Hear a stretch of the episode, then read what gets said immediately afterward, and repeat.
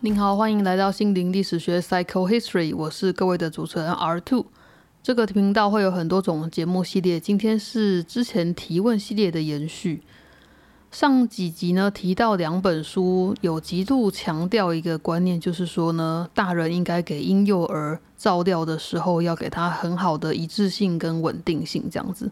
那我就回想了一下，我们家的小孩零到一岁那段期间，诶，我们当时好像真的是卯足全力在保持这个稳定的一致性哦，就是说这个新生儿的生理时钟怎么调啊？他吃是隔多久时间吃一次要吃多少啊？怎么样让他知道说，诶，现在是晚上，拜托你去睡觉啊，然后你能不能睡过夜啊？或者是说白天每一次小睡，你该醒的时候，拜托你醒来啊，跟我玩啊？然后呢，我会跟他说很多的话啊，这样子，这些呢，我都是跟着我太太，我们两个人一致性的去做，因为呢，他非常知道这样保持一致性的影响力和重要性，所以我们在其实小朋友出生前讨论完之后呢，就按讨论的执行。后来呢，这个宝宝一岁之后，他的作息是持续会变化的。然后我真的觉得婴儿的变化非常的大。那最可怕的事情是一岁之后，他开始会走路，我整个压力超大，因为他很活泼，什么都想摸，各种门缝、抽屉、电梯门的边边、手扶梯的边边，全部都要把手放过去。还有呢，他对任何事情都好奇，连桌角啊、门挡啊都很稀奇。一般的宝宝可能会抓东西放嘴巴，对吧？可是呢，我们家的是直接整个头会过去，他会把整个头伸过去咬咬看或舔舔看，所以呢，他就常常深入一些不可接近的地方，真的是吓死我。那段时间真的超级可怕。但是呢，我们就跟着他的发展，就是慢慢按着他的发展阶段去调试出可以执行的一致性和稳定性啊。所以我那个时候特别觉得，好像大人跟着幼儿作息，很像在坐牢。然后蛮不舒服的，但是看完这些书呢，我觉得我可以安慰自己说，好了，这个服刑的期间是值得的，而且呢，反正总有一天会服刑期满出狱嘛，这样子。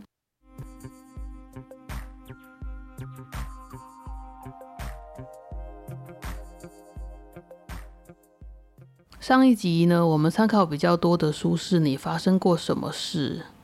？What happened to you？作者有两位，一位是鼎鼎大名的欧普拉，一位是研究儿童创伤的大师培里医师。这本书是由他们的对话写成的，所以语句很容易阅读，很推荐。另外一本书呢，是培里医师二零一七年跟另外一位报道记者玛雅萨拉维兹合写的书。这本遍体鳞伤长大的孩子，逗号会自己恢复正常吗？问号，我没有很推荐大家读这一本，除非你是相关工作的专业人士，因为呢，书名里面有逗号和问号，这样正常吗？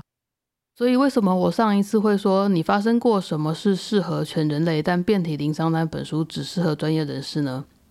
因为那本书是按照时间顺序写成的，也就是说，你必须从培里医师年轻时期最一开始的研究个案的所有细节，跟他一开始的认知，读到他现在在世界建立地位的真知灼见这样子。因此呢，对一般人来说是相当不必要的。而且我也有听说，有一些专业的朋友这本也读不太下去。那我看完之后呢，大概好像可以猜到是为什么哦。我猜呢，这本书要说明的观念跟做法非常多，真的很多，好像作者的研究自传一样。他的每一个观念跟每一个做法的进程，他都要解释细节。再加上这本书的写作方式，常常需要使用一个小的段落才能建立一个观念，而那些执行的细节呢？对于已经受过专业训练的人，才能以他的专业直觉看出不对劲的地方，也才能看出赔礼他对于各种奇葩状况处理的独到之处。这些对于一般人来说，其实比较难体会，然后可能也用不上。再者，中间有几个章节需要蛮了解美国中央跟各州的医疗、社福、警察的相关制度，还有权责上的分配，才能够了解说，在美国的那些州，他说的现象是什么，然后到底这个州，甚至州跟州或州里面，或者是地方层级跟中央层级的比较性到底在哪里？比如说德州，德州的东半边和西半边制度竟然是有点不一样，那到底是怎么不一样？其实我没住过，是没有办法想象啊。那书中也没有办法说明太多，它只能说明那个结果哈造成的一些伤害。所以呢，因此这就造成了第七章那章关于邪教的疑云呢，登场人物非常多，相当的混乱。所以对这些制度不太了解，再加上对当时美国的时空文化脉络是真心没个谱的话，其实很难知道那个章节所提到的那些偏方治疗法是多可恶。因为那一章呢，有很多道听途说，一堆变态怪人发明的假科学治疗法，或者是说他。解释的宗教背景可以去影响警方犯罪的调查，这一切都太复杂了。所以呢，他在讨论那个孩子的口供陈述是否为真实、如何采样这些问题呢？我觉得都真的太复杂了。所以我觉得就蛮推荐你可以整本都读，但跳过第七章这样子。如果你很想要知道培里最近期的研究成果跟实践的话，你可以只读最后的十一到十二章。而且呢，很重要的事情，务必要买到最新的版本，因为它最新版呢有赔礼的评注，赔礼在每一章的章节，还有整本书的最后，都针对他当年的案例还有处理，交代了他认为可以做到更好的地方，或是他后来他翻新他的想法的地方，还有啊，甚至是有一些真的是很好的想法跟发明，后来这些发明变成什么样的制度，直接落实在美国的制度里面，这样子。这本《The Boy Who Was Raised as the Dog》里面有很多很多令人心碎的案例，那些犯罪非常恐怖，性暴力的比例非常高。我一个普通人看了真的是想吐。但是呢，我为了跟你发生过什么事那本书好好对照，我就很努力的去看完了。如果你对书名很有兴趣，就是对那名被当成狗狗来抚养的案例很有兴趣的话，它在第六章。这个孩子呢，他的零到一岁其实有受到很良好的抚养，但是后来那个主要照顾者去世了，所以由其他家人继续照顾。可惜的是，那位其他家人其实不太有能力照料自己跟婴儿，所以呢，他照顾婴儿的方式呢是很不成熟的。不过，因为他很擅长养狗狗，所以他就用照顾狗狗的方法去照顾小小孩。在这个案例里面呢，我们可以看到，即便二到六岁受到不人道的对待，但是因为这个孩子在黄金时期的零到一岁有长期而且一致的照顾，所以在这个案例在开始治疗之后呢，进步就比想象中快很多。在这个培理医师加入之前，很多医生本来以为这个孩子已经野化，就是野人化这样子，他们几乎放弃把他教化成一个人类。但是培理医生接触之后，发现这个小孩呢，其实是有幽默感的，然后应该是喜欢人的。后来啊，这个孩子竟然学会说话，而且也学会用餐具吃饭，然后逐渐的从六岁就开始变成人类了。其他还有呢，如果你对大卫教庄园维科惨案的事件有兴趣，这个在第三章，可能有些人会在 Netflix 的纪录片《维科惨案：末日烈火》里面看过这个一九九三年的邪教可怕事件，对不对？当时那些邪教的人民和美国政府对峙的五十一天里面，有第一批被救出来的孩子。这些孩子在急性创伤之下，就是陪李医生的团队进场去照料他们。那个章节把邪教小孩们的价值观写得非常的仔细，我觉得很值得读读看。然后同时呢，我看完也蛮庆幸，在台湾误用基督教的人好像至少比美国或韩国少一点，是吗？好，以上是第三章的推荐。如果你对养育孩子跟他生长时的心理生理如何互相影响很有兴趣的话，这些在第四章。这一章呢，跟你发生过什么事那一本是最能够对照呼应的一章。在第四章，你可以看见一个关键人物怎么样影响了培里的研究跟治疗方法，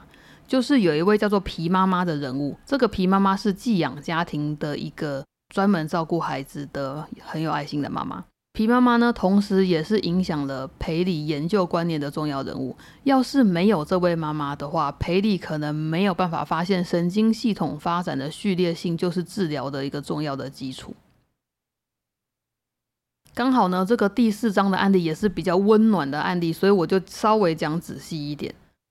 有一个四岁的小孩呢，他体重过轻，只有十二公斤。虽然他的母亲在这个婴儿很小的时候，因为长不太大，就持续有带婴儿去就医，但多年来所有的科别的医生都找不到很确切的原因，说为什么这个婴儿就是长不大，也没有办法理解他慢慢长成婴幼儿之后，为什么好像有厌食症一样，几乎都不太吃得下东西。但后来培理医生发现呢，这位母亲其实小时候就是孤儿，在母亲小时候最出生的五年，他根本没有受到很完善的对待，依照当时的法律，每半年就是每六个月，这个孩子就需要换寄养家庭。那这个规定，这个制度真是烂渣，烂烂渣渣，很糟糕，对孩子的照顾是跟发展是非常不利的。所以，这位母亲的婴儿跟幼儿时期在寄养家庭之间流转，虽然她都有受到照顾，没有受到虐待，但是因为由于不是长期而且一致的照顾。也就是这两本书都极度强调的这件事：宝宝需要长期而且一致的照顾，才能让婴儿和大人发展出稳定的长期关系。所以很不幸的那位年轻妈妈呢，她小时候是没有机会正常发展的。虽然在五到十八岁之间，他终于在一个固定的寄养家庭里面长大，但是十八岁的时候，他跟那个家庭关系很好，但是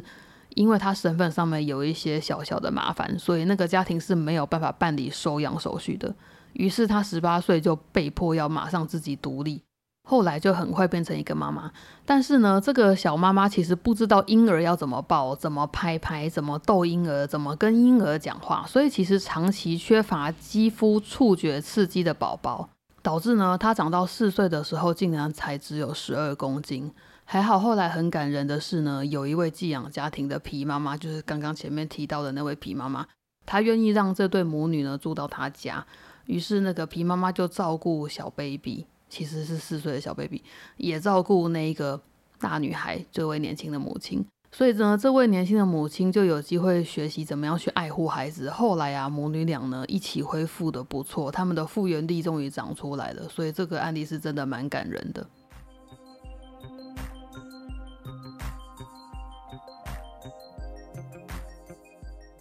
好在遍体鳞伤跟你发生过什么事这两本书中有一些案例是同一个案例，对照起来呢，欧普拉参与的那一本比较轻描淡写，讲述了正面的部分。那如果你想要知道更仔细看遍体鳞伤那本，会知道前因后果是什么，哦，就是细节比较多。不过我也有一些案例觉得资讯上好像对不太起来，所以可能是因为为了患者的隐私，在你发生过那本。就做了更多的匿名保护跟一些改写，这样子。刚刚提到的第四章的案例呢，是一个年轻的妈妈学习当妈妈的过程。那这里呢，就呼应了前几集谈到的一个主要的概念——大脑的核心调节网络，也就是神经系统。还有呢，这两本书还有另外一起强调一个观念，就是时间点一个 timing 的问题。这个时间点有两个面向，一个是发展的时间点，一个是受到伤害的时间点，这两者都非常的重要。这边呢不是要威胁大家说什么哦，黄金发育期是零到几岁过了就没救了，诶，不是这样子，就是说那本书也没有威胁我们。这边是强调说，如果我们错过了，虽然不会完全变正常，可是是可以补的。只是要找到当时受伤害错过的阶段是哪里，并且按照原本人类该有的发展顺序去治疗这些孩童。几乎每一本提到婴儿成长阶段在发展哪些事情的书呢，都会提到一个案例，就是罗马尼亚孤儿的不幸案例。这些孤儿呢，因为人为因素错失了婴幼儿时期的最重要的大脑发展，所以呢，他一生都有难以弥补的缺陷。一九八九年的罗马尼亚在共产独裁统治之下，有五十多万的婴儿在国家的孤儿院度过婴幼儿时期。直到那时候的政府垮台，就几年之后，人民才发现呢那些孤儿院有多可怕。那些孤儿院都大概长这样，就是有一个超级大的房间，里面放四十到六十个婴儿，然后每个婴儿都独立的躺在他独立的小小的婴儿床里面。然后每房只有一到两个工作人员照顾，十二小时轮班一次哦。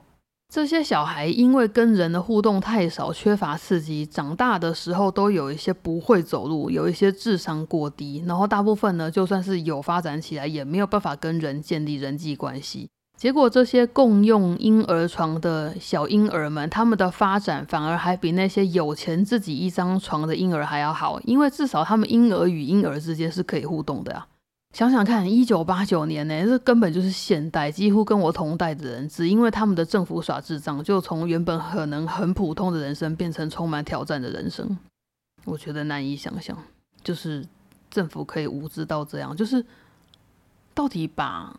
人的生命当成什么呢？就是好像婴儿就不是人，仿佛要十八岁才是人一样。可是当你养到十八岁的时候，这个人根本就坏掉了，何苦呢？为什么不从零岁好好开始养呢？不懂。所以说，在没有任何的学术或者是医学上面的研究。就制定教养的方针是非常可笑的事情。就罗马尼亚就示范了一次非常悲惨的经历，这样子。让我们回到你发生过什么事这本书好了。这本书呢，还有提出另外一项吓到我的事情，也跟发展阶段有关，就是 timing。我觉得呢，我们大概可以这样描述当今的一个共识，就是婴儿不一定只能给妈妈一个人照顾，婴儿可以由家人或保姆等人照顾。那无论是谁担任照顾者，那无论照顾者有多少人一起顾，只要孩子有持续取得爱跟关爱，还有照料就没有问题。书中告诉我们，其实这个说法有一点问题。问题不在妈妈或某个人或照顾，问题在主要照顾者的意义。如果仔细听的话呢，你会发现大多数的医师都会说，主要照顾者怎么样怎么样，主要照顾者应该做什么做什么。主要是什么意思？主要就是那个持续性、一致性，也就是说，这是长达好几个月以上，甚至一年以上的一致性。如果呢是轮班照料的话，也需要同样的那群人持续照顾。举例来说，或许可能有一些非常富裕的家庭的家长会选择将亲职外包，把十二小时当做一个轮班制，然后呢。这样子的话，他最好就安排两个同样的保姆，持续照顾好几个月，这样对宝宝会比较好。如果说他把轮班切得太细，比如说六六六六或八八八这样子的班次呢，等于是每隔一小段时间，宝宝就会需要适应不同的人，这对他来讲呢是没有办法建立一致性的，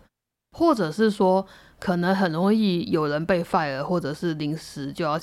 辞职请假等等，每隔几天就会在一群人里面换了一半的以上的人去照顾这个宝宝的话，宝宝在发展上其实他会面临比较大的困难。也就是说呢，人际关系的建立需要稳定的持续性一致性。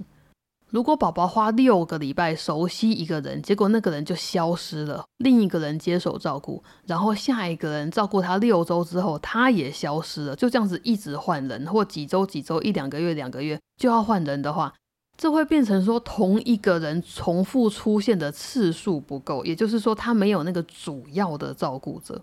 宝宝的大脑如果没有被重复的刺激，他很难建立他需要建立的结构。所以他就很难发展出健康的人际关系的神经生物系统。所以，人生健康人际关系的基础，其实就在人生的第一年。稳定安全的人际关系，就是宝宝需要的。